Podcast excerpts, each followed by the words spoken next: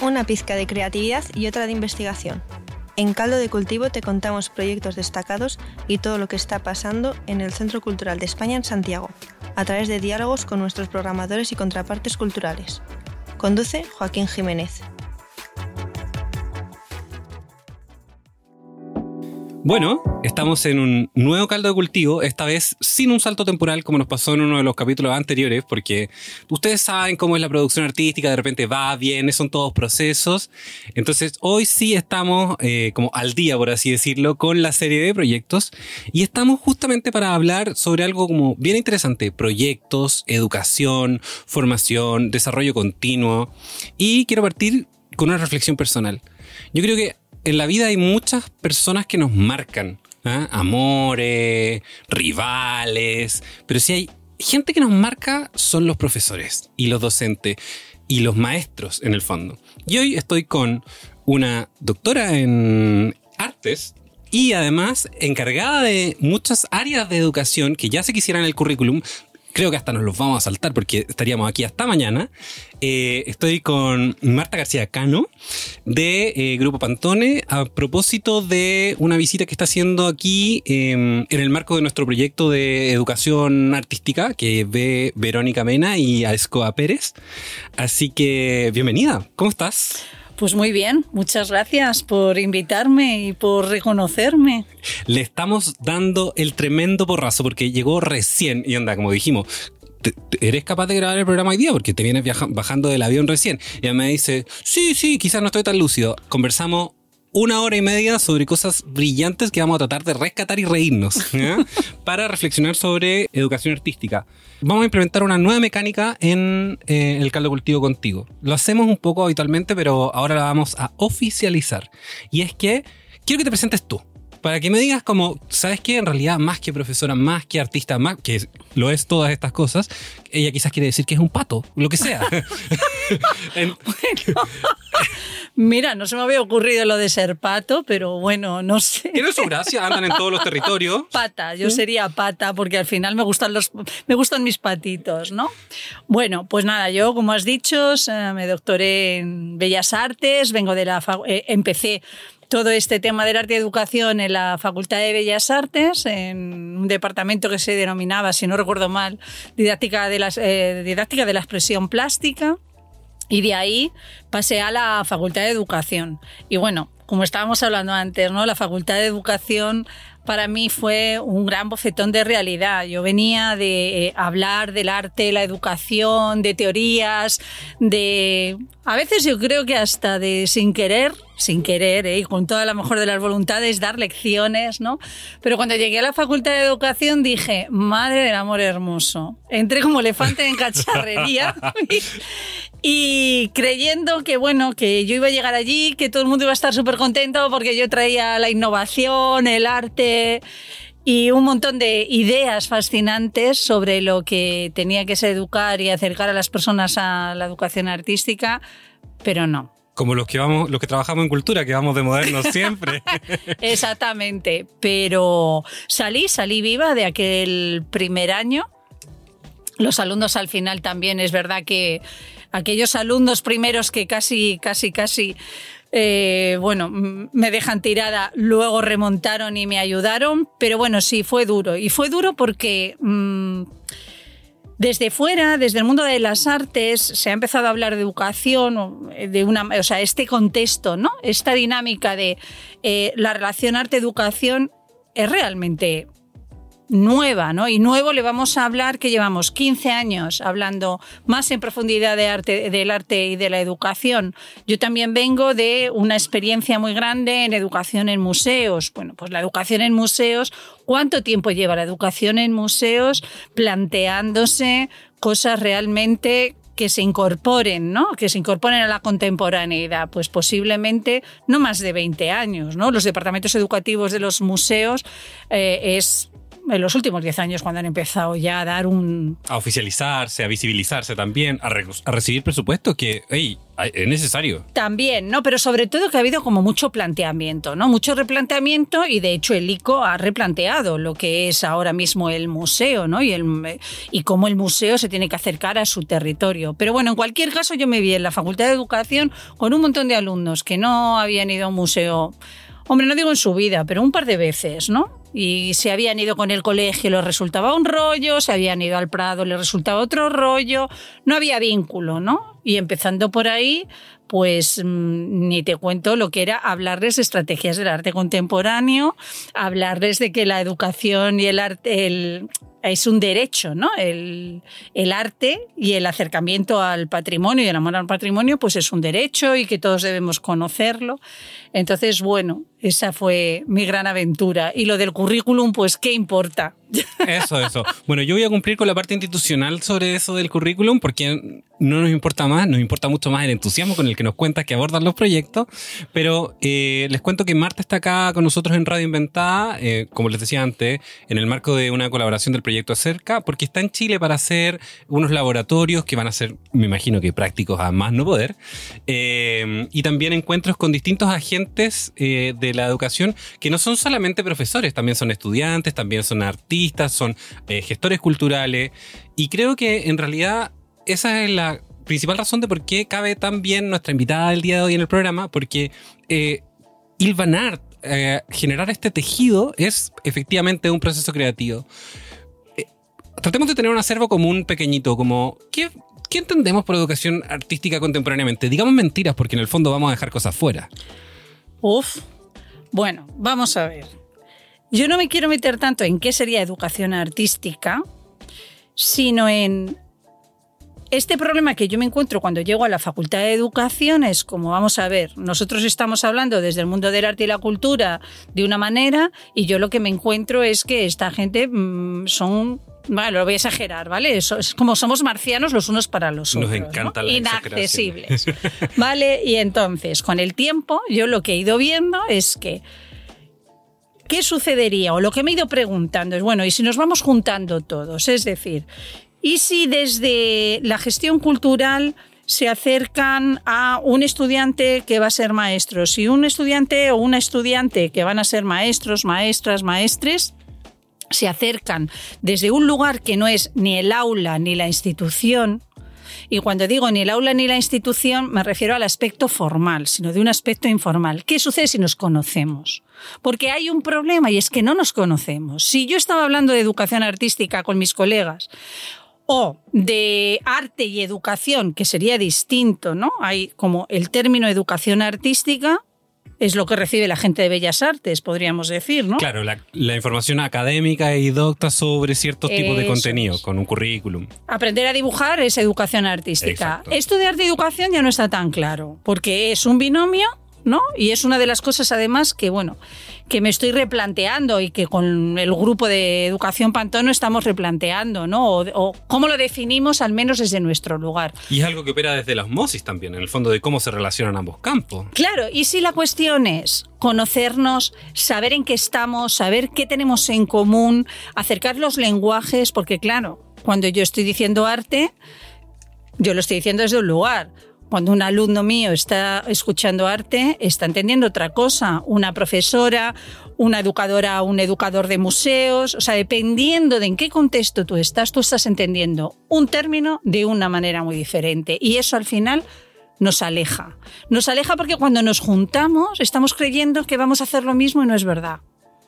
Claro, o sea, en el fondo lo que tenemos que acuñar primero es que hay acervos culturales para entender cómo nos aproximamos a arte y educación radicalmente distintos pero sí nos parece importante que se relacionen. ¿Por qué se intuye que es necesario que haya esta penetración del mundo artístico dentro de los planes curriculares y cosas por el estilo? Porque si no se relacionan, primero seguimos en esa brecha inmensa ¿no? en ese abismo que hay de, no acabar de, entender quién es el otro, de no acabar de entender eh, por qué la cultura, por qué el arte, cómo hace, cómo todo eso hace que nos construyamos. O sea, no se trata de educación artística o de arte y educación para aprender solo arte o para hacer una instalación muy bonita en un colegio, que también, o sea, o una instalación muy bonita, una instalación en la que hay aprendizaje. O sea, todo eso está ahí. El arte es aprendizaje, las metodologías o las de las prácticas artísticas son metodologías aplicables a la educación sin duda, pero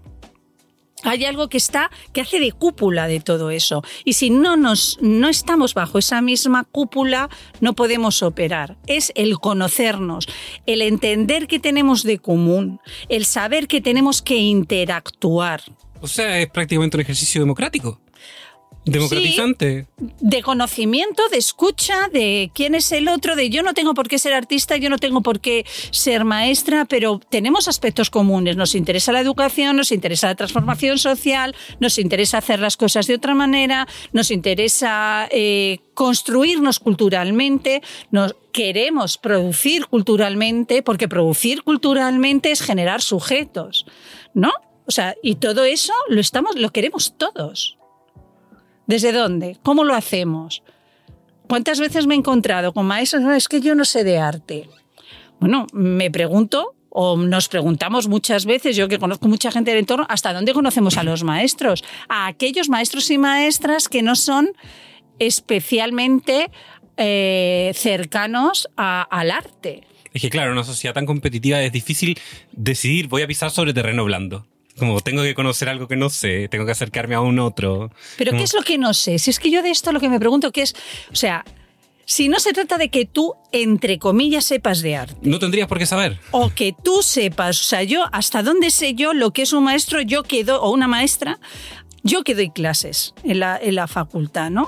Somos personas, nos formamos, generamos un paradigma, una idea de aquello sobre lo que queremos eh, trabajar con los otros y a partir de ahí construimos. ¿No será mucho más enriquecedor que cuando yo salga a trabajar sepa que una educadora en museos tiene los mismos fines o las mismas intenciones o los mismos deseos que tengo yo, pero dichos de otra manera, ¿no será maravilloso encontrarme con un gestor o una gestora cultural que trabaje con otros públicos o que trabaje con los públicos de una manera que no les sean ajenos porque hasta donde yo sé, en gestión cultural no sé de ningún máster de los tres o cuatro que conozco que trabajen, por ejemplo, específicamente al profesorado como público.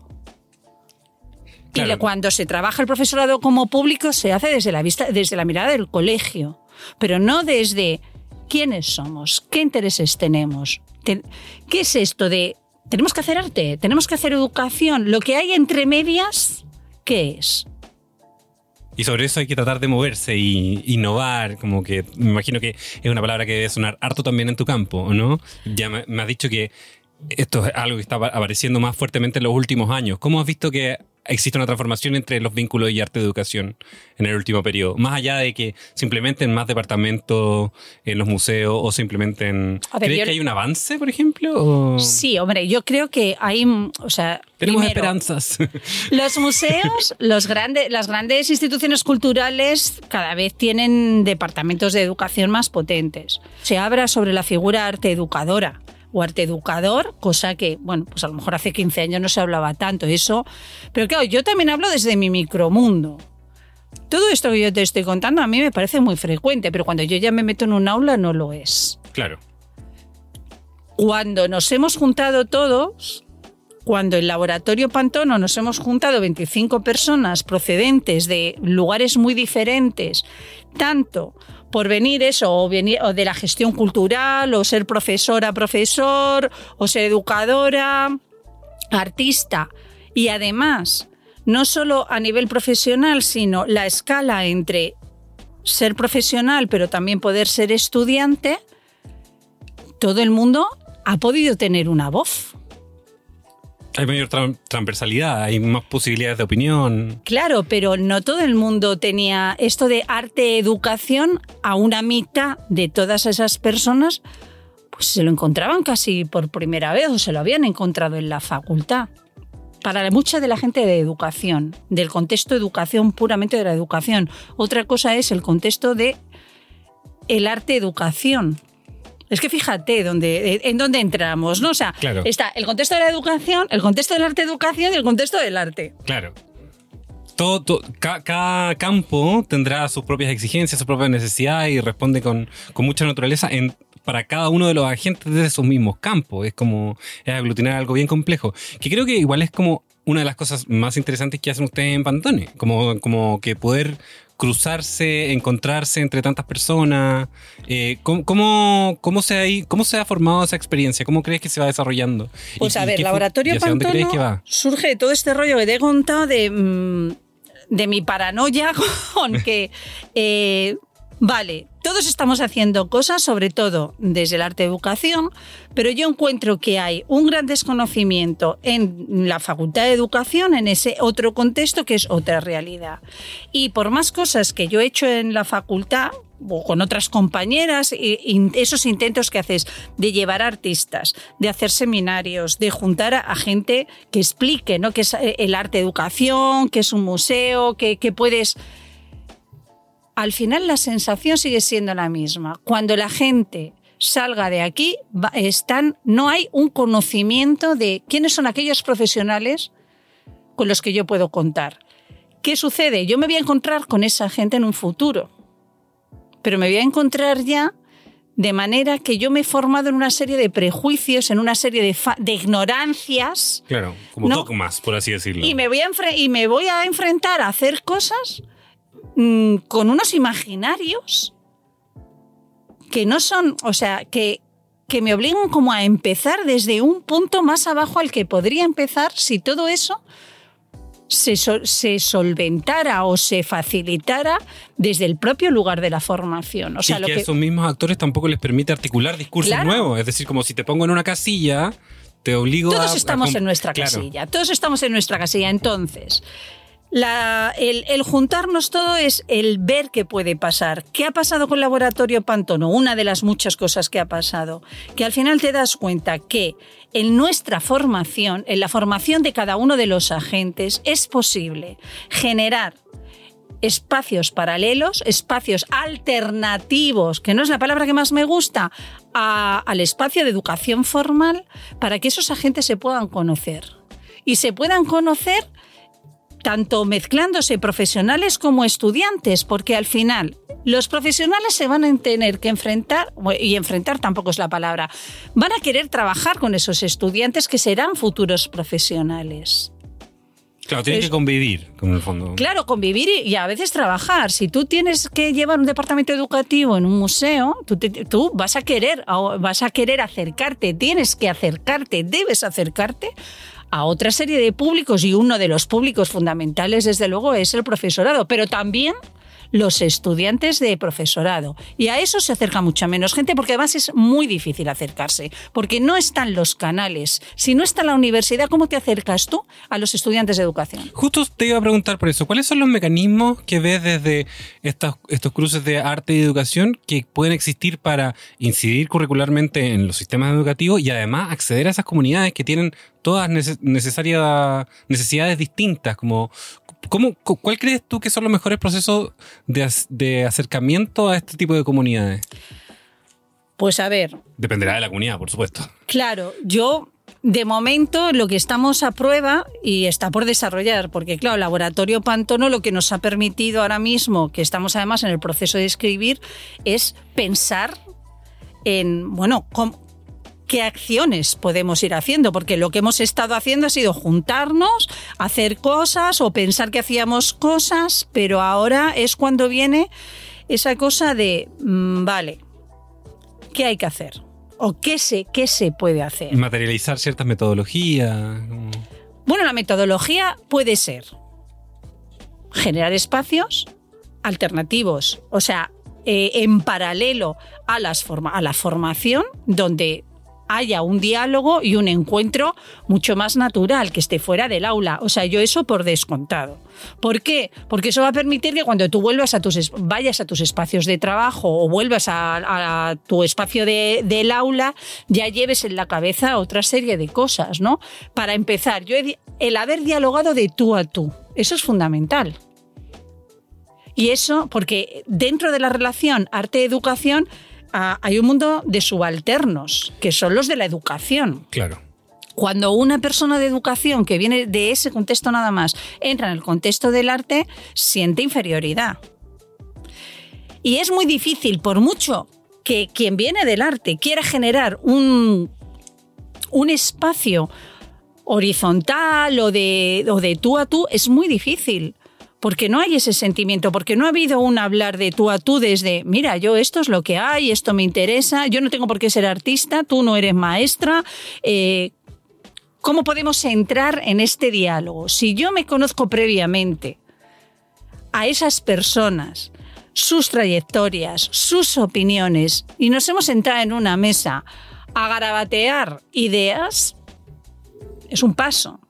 Yo no digo que sea la solución, es un paso. Pero en el fondo hay que salvaguardar la mera relación disciplinar, por así decirlo. Es como, tienen que ser mucho más que solamente los roles asignados que tienen dentro de sus disciplinas.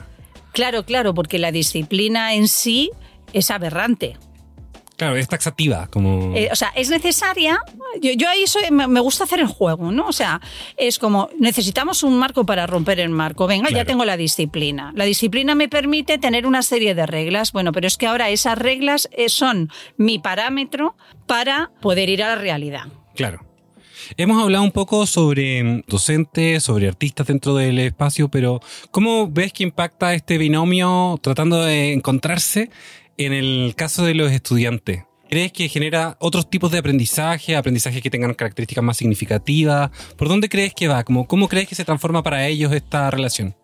¿Qué tipo de cambios ves tú en los estudiantes o has visto tú desde tu experiencia en los distintos proyectos que genere para ellos como educativamente? Si genera, por ejemplo, aprendizajes que son más significativos o que calan de distintos lugares o que permiten subsanar problemas que no son solamente aprendizajes académicos. A ver, yo creo, creo que tiene que ver con algo que es cambiar tu mirada. Entonces es algo muy pequeño y muy grande. Eh, en el momento, pues como comentaba antes, ¿no? en la comida, en que Álvaro, que es un estudiante de educación infantil, asume que todo es proceso, que hay que mantener la incertidumbre y que al final siempre salen las cosas y ese siempre salen, no es que salgan de cualquier manera, es que hemos estado elaborando y lo que nos encontramos no lo teníamos previsto. Que lo que nos encontremos sea mm, la pera o no la pera, bueno, eso depende de los elementos que lo juzgan, ¿no? Desde fuera, pero creo que esa es, eso es lo más significativo, al menos para mí, el asumir, porque si estamos hablando de construir, es Construir significa descubrir. Claro. En educación. ¿no? Porque si vas a, construir un edificio, supongo que será otra cosa. Sí, y ahí, no, queremos adivinar qué va a pasar, queremos que, que, la pared se sostenga. ¿Somos un foco de, experimentación? Eh, sí, pero la escucha, si estamos hablando de la escucha, si estamos hablando de construir sujetos, si estamos hablando de, de generar sujetos, personas críticas, todo eso no se puede construir con un objetivo definido. Claro, porque en el fondo tienes que apuntar a que se formen individuos, no qué tipo de individuos. Como individuos, pero no solo individuos, sino individuos que, sepan estar en que sepan estar en comunidad, que sepan pensar en comunidad, que sepan hacer colaborativamente, que entiendan y esto es una de las cosas que tiene mucho que ver con el arte educación, que es realmente colaborar cuando tú estás en, el sur, o sea, cuando tú estás en la educación y yo estoy en el arte. ¿Qué es colaborar? Y ahí además hay intermediarios que me pueden ayudar, ¿no? O otros agentes, no sé si intermediarios en la aperta, pero por ejemplo, una educadora en museos, un departamento de educación en un museo, puede ser un agente que ayude a que haya ese tipo de colaboraciones o una persona que venga de la gestión cultural. Entonces, yo creo que hay cosas que son fundamentales, es entender, o sea, mirar desde ese lugar de construimos y por tanto no hay un objetivo, no es estudiar matemáticas, no es dos y dos son cuatro, es vamos a ver qué descubrimos de lo que somos y de lo que somos juntos. O sea, es una invitación a la aventura, a la aventura y además a construcción de individuos no individualistas, porque en el fondo es qué puedo entregar yo a aportar a los demás para realmente salvaguardar las diferencias que ya están entre nosotros. como- Y fíjate, yo diría que ya ni siquiera es lo que puedo aportar, sino que somos juntos. Es decir, Sin ni siquiera tener que plantearse qué aporto para no sentirse condicionado. No. ¿Qué somos cuando nos ponemos a hacer juntos? ¿Qué mecanismos tenemos que desarrollar? ¿cómo acontecemos en el fondo? Exactamente, que está claro que tiene que haber diálogo, que nos tenemos que sentar a hablar, que nos tenemos que sentar a hacer, que tenemos que equivocarnos o acertar, meternos en la incertidumbre, ir, volver, aceptar proceso, Permitirse colaborar, aceptar proceso y mirar de otra manera. Yo creo que con eso ya Bueno, yo creo que también, si te pueden enseñar eso en un aula, está fantástico. Bueno, y yo ojalá enseñar- afuera del aula también. Enseñar, claro. En el fondo, puede si puede, aprender. si puede, Se si puede, puede ocurrir eso. en el Puede fondo. ocurrir, Mm. efectivamente. Se pueden generar los espacios y los mecanismos para que eso ocurra. Luego depende de quiénes están, de qué bagaje tienen los que están, de la disposición, depende luego de muchas cosas, ¿no? Tengo dos preguntas sobre ese tema. Uno, ¿cómo se logra salvaguardar la diferencia de acervos culturales en los procesos de educación y arte? Porque habrán partes de estas comunidades que se construyen en este marco educativo que tendrán distintas como niveles de cultura o eh, aproximaciones o... a- quiero, quiero puntualizar, acervos culturales, como que tuvieran sus reservas. Entonces, ¿cómo, cómo existen procesos donde puedan encontrarse los que no se sientan desventajados o los que se sientan muy arriba, que también quedarán, se alejarán de las dinámicas? ¿Y cuáles son las metodologías alternativas que existen en estos procesos de docencia? Wow, guapo. está, sí, sí, está. Me, la, me largué. A ver, es que lo de la diferencia, a ver, cada uno es cada uno en su territorio. Esto para empezar, ¿no? ¿Qué sucede? Muchas veces. Yo he vivido, o sea, yo he vivido cerca de los dos mundos, o vivo cerca de los dos mundos. Quizá ahora estoy más cerca del de la de, de estar en esa situación de la formación de profesorado, ¿no? Creo que lo que pasa es que lo que uno tiene que saber es que tiene voz. Luego, lo que uno quiere aprender estando con el otro, porque obviamente, si te interesa, o sea, eh, si estamos hablando de que el arte, ¿no? De que acercarse al arte, de acercarse a, la cultura es necesario porque nos construye, es vital y además es una aportación. Las prácticas participativas del, del arte, eso no hace falta que esté yo aquí, o sea, eso hay un montón de literatura. Entonces, las diferencias están, porque además en esas diferencias funcionan otra vez, como te digo, los imaginarios. Es decir, el arte es cual, el maestro es pascual. Si yo soy gestora, eh, pienso que me interesa más este público porque mm, me parece que mueve determinadas dinámicas, que, son más intelectuales que lo otro, que es más subalterno. En fin, como siempre nos estamos moviendo en esos imaginarios, ¿no? Cuando ya entramos en que esto se trata de construir, esto se trata de educación y se trata de ciudadanía. Y se trata de ciudadanos, ciudadanas, ciudadanes. Ahí, bueno, sin caer en el tópico de todo el mundo, mm, todo el mundo tiene voz, pero no todos somos lo mismo. Eso también es otro aprendizaje. Claro. Y todo el mundo tiene un momento determinado en el que puede tener, puede tirar más de, la cuerda dependiendo de en qué situación se esté. Si es un aula, si es una institución cultural, si es un espacio no formal, si es un proyecto, bueno, pues un proyecto como Laboratorio Pantono. Ahí hay una cosa que sí ha quedado clara. Y es que ha habido mucha intención de que las voces fueran las mismas, o sea, de que todo el mundo tuviera voz. Ahora bien, ¿cómo se siente cada cual ante lo que se le propone? Es un bagaje que ya se trae. Con lo cual, espacios de horizontalidad, espacios de oportunidad, sí, pero es que eso nunca, nunca va a suceder de manera in- mm, ingenua. No, no creo que haya grandes metodologías. Perfecto. O sea, también el truco es abrazar esas diferencias, en el fondo, para dejarlas participar, como parte de aquello que ocurre cuando estamos juntos en estos procesos. Y a veces hay que irse. Y hay gente que se va, ¿eh? O sea, a veces hay que irse porque no terminas de encontrar ese lugar. Por eso, por eso es interesante que se generen eh, muchas, muchos espacios, ¿no? porque al final no todos somos iguales, tenemos que encontrar, aunque seamos agentes distintos, tenemos que encontrar las sinergias, la energía personal, la actitud, o sea, son, son muchas cosas. Entonces, pues la calidad aquí vendrá con la calidad. Cuanto más nos acostumbremos a poder estar juntos, cuantas más oportunidades tengamos de estar juntos los diferentes agentes, más posibilidades tendremos de aprender a convivir, a seguir.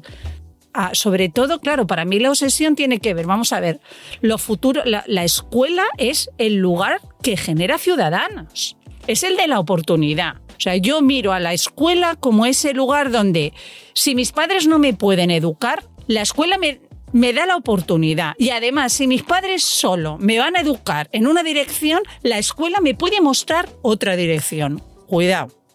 Que no es solo una cuestión de lo que mis padres no pueden, sino de lo que mi propio entorno me Genera limita. contrastes, como... Es que eso tiene que ser la escuela y es que eso es lo que dan las prácticas artísticas, eso es lo que es acercarse a la cultura, encontrar todas esas posibilidades que no las tienes en tu casa. Porque si yo solo voy a ser el producto de lo que es mi casa, pues dependerá de la casa que tenga, pero bueno, no dejará de ser limitado. Pues eso, lo mismo. Queremos cultura, queremos acercamiento al arte, queremos una convivencia arte-educación, queremos entender que todo lo que pasa entre un, un puro educador, pura educadora, ¿no? de lo formal, y una y un artista o una persona que se dedique solo a esa parte de arte de educación, todo lo que pasa entre ellos cuando están en ese mismo espacio, todo eso, para mí, eso es arte educación. Todo lo que pasa y todo lo que pasa puede ser tomarse una cerveza juntos y dialogar sobre su punto de vista de mmm, cómo se debe implementar en el aula de primaria un proyecto de dibujo cuando yo no he sido formada en dibujo, pero tú sabes mucho de dibujo o qué es esto de dibujar. Como el binomio, el binomio está en poder reconocer a un otro. Como que ahí, ahí es donde se da el diálogo de arte-educación, como cuando puedo ver a un otro.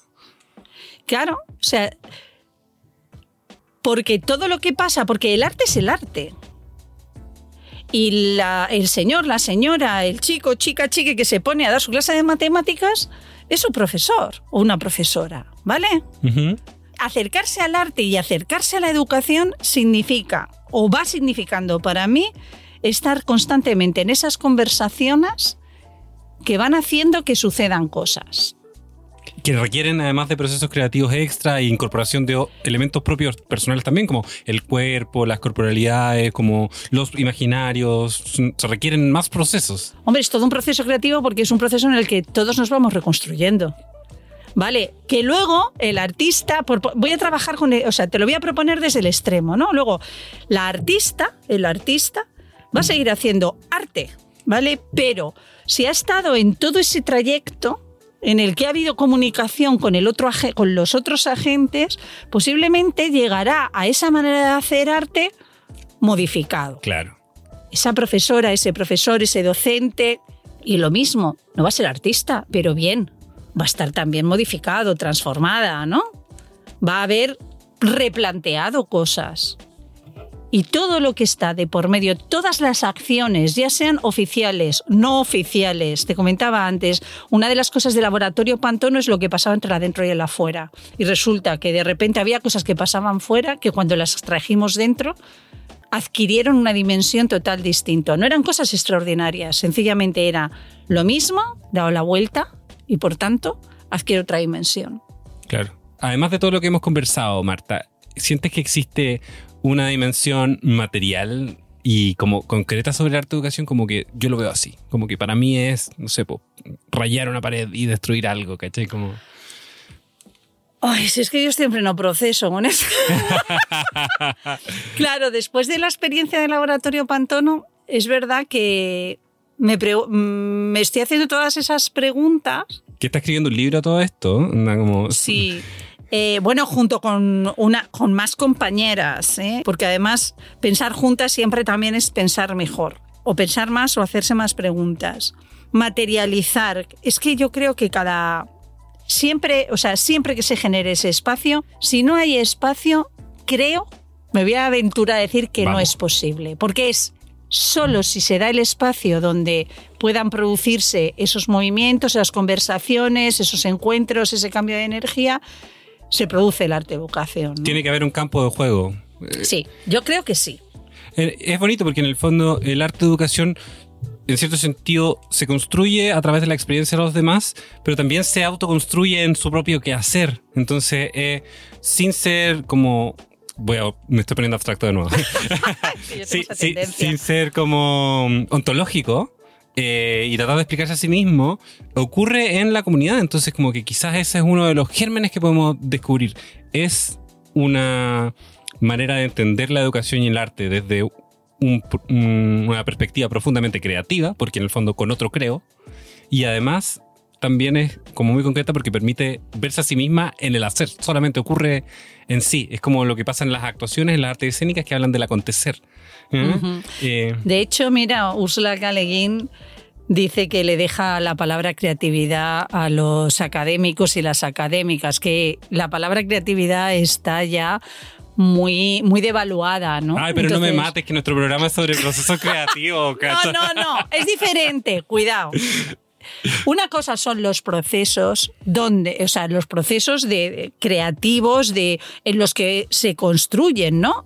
Y otra cosa es esto de cuando hablamos como de, de la creatividad, como que, bueno, ¿cuál es la expectativa de eso, no? O sea, cualquier encuentro que se produzca con una cierta intención, por supuesto, es un encuentro creativo, porque mm. nos transforma. Exactamente. Entonces la verdadera creatividad es transformación, como con un otro. Total, total. Qué bonito, me encanta. Bueno, muchas gracias a todos por escucharnos hoy día. Tuvimos un lujísimo, un lujo, lujo, lujo de invitada. Te agradezco mucho también que hayas dado esta entrevista y esta conversación. Lo pasamos súper bien. Así que eh, los esperamos en el próximo Caldo de Cultivo y estén atentos también a la web del Centro Cultural de España porque todo lo que se está haciendo respecto al programa de arte y educación, eh, vamos a ir como contándoles cosas. Marta va a estar aquí dando una charla, va a trabajar también en regiones y le agradecemos nuevamente al programa Cerca de AECID su presencia aquí en Chile y toda tu disposición de visitarnos en Radio Inventada. Te pasaste. Muchas gracias.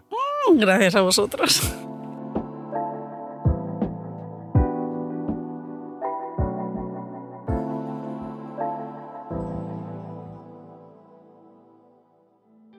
Las opiniones vertidas en este capítulo son de exclusiva responsabilidad de quienes las emiten y no representan necesariamente el pensamiento de Radio Inventada ni el Centro Cultural de España en Santiago. Caldo de Cultivo es una producción de Radio Inventada del Centro Cultural de España en Santiago de Chile. Editor general, Joaquín Jiménez Salvador. Postproducción, Fabián Flores Corbalán. Todos los derechos reservados.